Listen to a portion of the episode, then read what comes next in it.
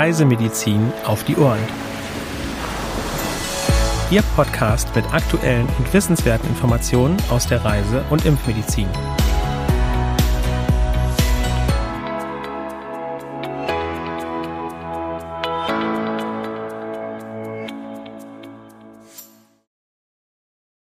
Herzlich willkommen zu einer neuen Folge Reisemedizin auf die Ohren am heutigen Mittwoch, dem 14. September 2022. Heute begrüßen Sie meine Kollegin Dr. Sandra Wittek und ich, Hendrik Baerbohm. Ein herzliches Willkommen auch von mir. Schön, dass Sie heute dabei sind. Auch in dieser Folge haben wir wieder einiges an Informationen für Sie zusammengestellt und wir starten auch gleich mit den aktuellen Meldungen. Hier geht es zunächst um das Denguefieber. In El Salvador haben die Fallzahlen im Vergleich zu den entsprechenden Zeiträumen der beiden Vorjahre stark zugenommen. Seit Anfang des Jahres wurden bereits circa 13.300 Verdachtsfälle verzeichnet. 2021 wurden landesweit insgesamt circa 5.800 Verdachtsfälle registriert. 2020 wurden 5.450 Infektionen gemeldet, 2019 waren es 24.470. Achten Sie hier auf einen guten Mückenschutz. Und auch aus Frankreich werden Fälle von Denguefieber gemeldet. Seit Ende Juli wurden 16 lokale Infektionen registriert. Betroffen sind die Regionen Okzitanien und Provence-Alpes-Côte d'Azur im Süden des Landes. Die Überträgermücke wurde erstmals 2004 im südlichen Frankreich nachgewiesen. 2010 wurden die ersten lokalen Infektionen verzeichnet. Auch hier gilt, schützen Sie sich gut vor den vorwiegend tagaktiven Überträgermücken. Weiter geht es mit Tollwut in Indien. Anfang September ist im Bundesstaat Kerala ein zwölfjähriges Mädchen nach einem Hundebiss verstorben. Es ist der 21. Todesfall in Kerala in diesem Jahr. Anfang März sind im Bundesstaat Andhra Pradesh zwei Frauen verstorben. Beide waren etwa zwei Monate zuvor von einer Katze gebissen worden. Indien gehört weltweit zu den Ländern mit den höchsten Tollwutfallzahlen bei Tieren und Menschen. Hauptüberträger ist der Hund, hier besonders streunende Hunde. Betroffen sind auch die Großstädte. Bei verdächtigen Tierkontakten sollte sofort ein Arzt aufgesucht werden und nach Möglichkeit sollte ein moderner Gewebekulturimpfstoff verwendet werden. Eine vorbeugende Impfung ist für alle Reisenden empfehlenswert. Und zum Schluss haben wir noch eine weitere Tollwutmeldung, diesmal aus Südafrika. In diesem Jahr wurden dort zehn bestätigte Infektionen und fünf Verdachtsfälle gemeldet. Besonders betroffen sind die Provinzen Eastern Cape, Limpopo und KwaZulu-Natal. Landesweit wird seit vergangenem Jahr eine starke Zunahme tollwütiger Hunde beobachtet. Im vergangenen Jahr wurden landesweit 19 Fälle beim Menschen registriert. Neun stammen aus der Provinz Eastern Cape, sechs aus KwaZulu-Natal und vier aus Limpopo. Die meisten Kinder haben sich durch Kontakt zu Hunden oder Katzen infiziert. 2020 wurden sechs Infektionen in KwaZulu-Natal und zwei in Limpopo bestätigt. Außerdem gab es drei weitere Verdachtsfälle, je einen in Eastern Cape, KwaZulu-Natal und Limpopo. Die häufigste Infektionsquelle sind Hundebisse. Bei entsprechenden Kontakten sollte sofort ein Arzt aufgesucht werden. Bei vorhersehbarem Risiko und längerem Aufenthalt ist eine vorbeugende Impfung zu empfehlen. Weitere aktuelle Meldungen finden Sie unter www.cam.de/aktuell. Neben Reisemedizin auf die Ohren haben wir noch eine zweite Podcast-Reihe, die wir im Rahmen des Thieme-Forums der Industrie bespielen. Dort gibt es nun eine neue Folge. Hendrik, kannst du uns genaueres dazu berichten? Ja klar, mache ich sehr gerne.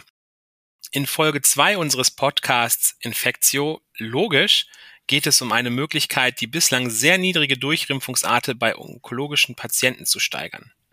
Die sogenannte EVO-Strategie, das ist die Abkürzung für Easy Vaccination in Oncology, ist ein leicht umzusetzender Ansatz, bei dem der Onkologe eine Karte mit einer einfach zu befolgenden Anleitung für die Anwendung bestimmter Impfungen bei hämatologischen und onkologischen Patienten aushändigt.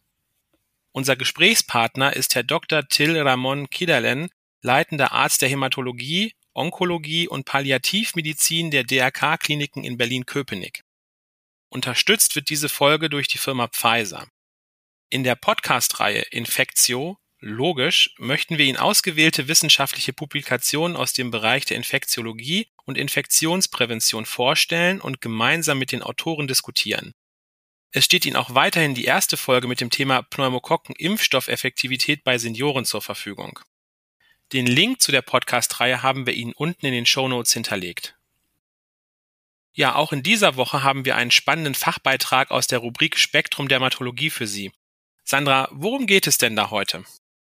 Ja, das Thema ist Patientenbedürfnisse in der Therapiefindung.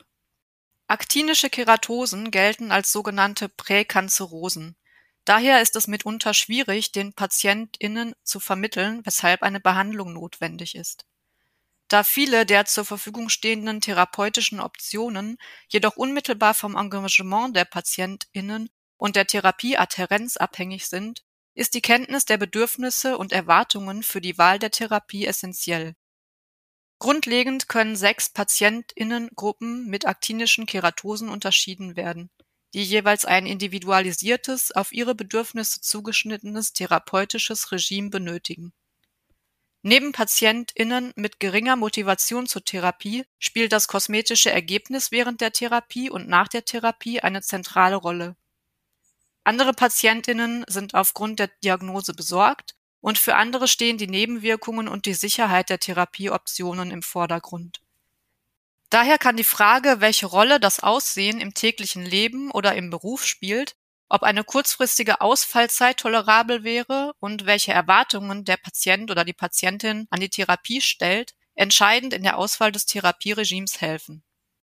Die größte Motivation zur Therapie zeigen die PatientInnen mit aktinischen Keratosen, die den Übergang in ein invasives Plattenepithelkarzinom vermeiden wollen, verstehen, dass es sich um eine Präkanzerose handelt und denen ärztlich zur Behandlung geraten wurde. Die höchsten Erwartungen an die Therapie aktinischer Keratosen werden bezüglich der effektiven Abheilungsrate, der Sicherheit der Therapie und der Erstattung der Therapie von der Krankenkasse von den PatientInnen angegeben.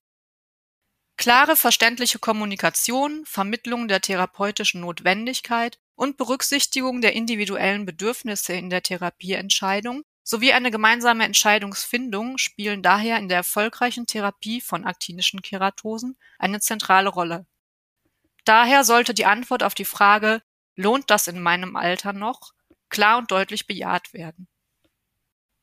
Wie immer schließen wir jetzt die Folge mit unserem Frage- und Antwort-Special ab. Hendrik, welche Frage beantwortest du uns denn heute? Ja, die Frage heute ist, was müssen Patienten unter Corticoid-Therapie bei Reisen mit Zeitverschiebung beachten?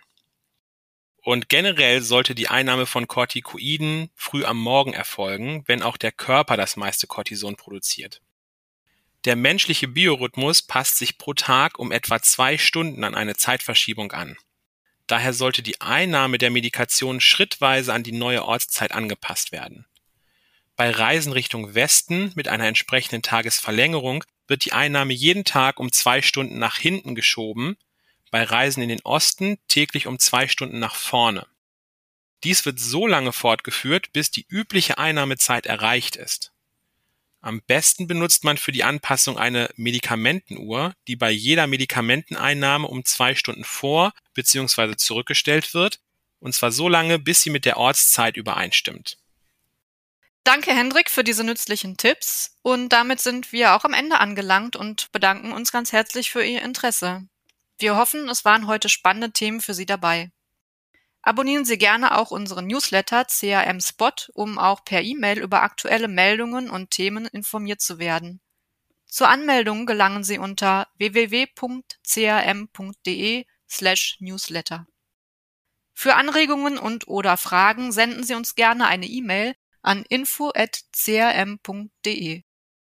Auch von mir ein herzliches Dankeschön fürs Zuhören. Wir freuen uns, Sie auch in der nächsten Woche wieder willkommen zu heißen. Bis dahin wünschen wir Ihnen eine gute Zeit.